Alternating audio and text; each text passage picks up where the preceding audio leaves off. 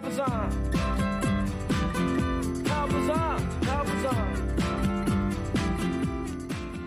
Bem-vindos ao podcast do Whisky. Eu sou o Guga Mark e vamos falar de um single malt das terras altas com 40% de teor alcoólico, o Dalmore 15 anos. A destilaria é classificada por alguns críticos como uma das melhores das Highlands, equiparando as icônicas Clynelish e Dalwhinnie. Nós aqui do Whisky Justificado pensamos de maneira bastante semelhante e acreditamos que os rótulos da Dalmore seriam uma passagem obrigatória para calibrarmos o paladar, principalmente aprendermos o que seria algo mais encorpado, assim como os Macallan. Na literatura, vimos uma tendência do autor da Bíblia do Whisky, deu poucas notas acima de 90 pontos para os Dalmore. Não queremos julgar sua idoneidade jamais, nem mesmo questionar se há alguma rixa com o mestre destilador chamado Richard Patterson, que carinhosamente é apelidado como The Nose e que também é conhecido por um dos narizes mais evoluídos da Escócia. A gente ressalta que o povo brasileiro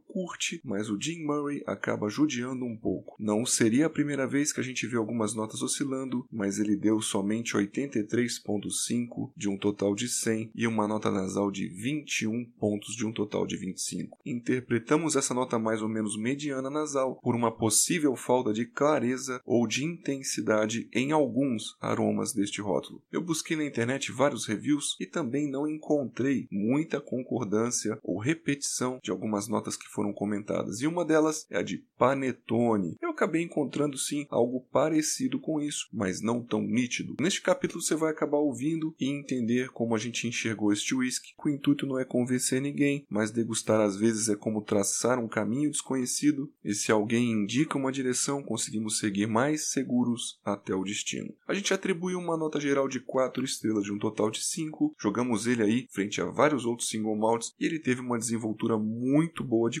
copo, gerando boas emoções e momentos. As maiores críticas que os rótulos da Dalmor recebem, assim como um todo, seriam primeiramente o preço alto, eles subiram bastante na última década, e também em relação à diluição de 40%, mas a principal queixa, de longe, é o excesso de corante. Para falar a verdade, nós aqui até que gostamos da cor, não vemos o corante atrapalhando nos aromas nem sabores, e vamos explicar isso de acordo com o tipo de alambique. Mas além de acreditar que essa coloração mais escura trouxe para a gente até mesmo uma boa correspondência das notas nasais e bucais que são mais fechadas.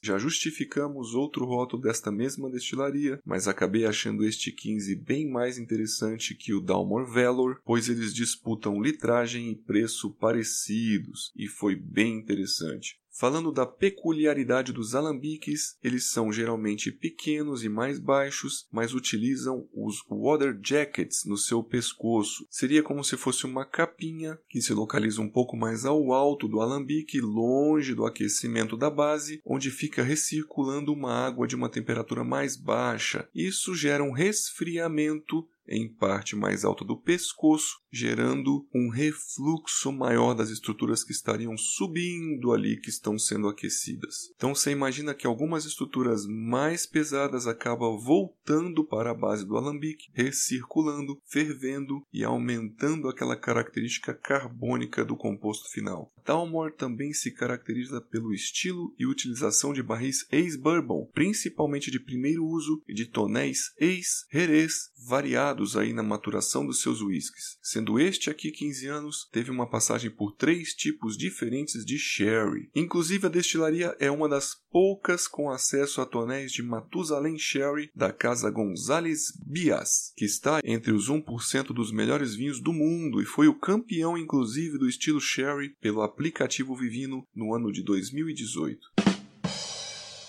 Vamos então para a parte prática. Em um teste cego, como a gente reconheceria este whisky? O seu aspecto geral fica então bastante carbônico com seus aromas muito marrons e de tostas, além da presença também de outros aromas complexos como tabaco e couro. A parte interessante da utilização do sherry gera um whisky que a madeira se manifesta de uma maneira bem diferente, transmitindo frutinhas vermelhas, groselha, além de um toffee com açúcar carbonizado. Justificando a fase nasal, encontramos aqui açúcar de caramelos claros como de um suspiro, ao mesmo tempo um açúcar queimado. Ele é tão intenso que lembra um pouco o mineral grafite, quase um carbono puro. Por ser mais queimado, ele acaba deixando o composto mais seco ou menos doce, além também de algo sulfuroso, com aromas de couro, tabaco, café, um chocolate ultra amargo. As tostas aqui são bem complexas. Surgem também algumas notas frutadas e cítricas, principalmente das laranjas. O toque zester volátil da casca de limão é algo um pouco mais ardido, como se fosse um gengibre também, que associado ao aroma do álcool fica bem visível e levemente ardente à fase nasal. Os aromas da madeira lembram frutas vermelhas, em especial o cassis, cerejas e framboesas, algo também de groselha, mas em menor intensidade, e logo abaixo das tostas, inclusive as tostas doces da baunilha. O toque do malte é bem diferente. Ele se assemelha aqui a uma massa fresca de trigo, aquela massa mais molhada ou ainda azedinha, que muitos descrevem como panetone, realmente condiz. Esse aroma faz uma transição ao aveludado da madeira na mesma intensidade, algo picante como uma canela, uma pimenta um pouco mais aguada e mansa, além de mesmo um gengibre em calda. E temos aquela sensação um pouquinho mais aquosa, um pouco mais diluída, pelos 40% de teor alcoólico.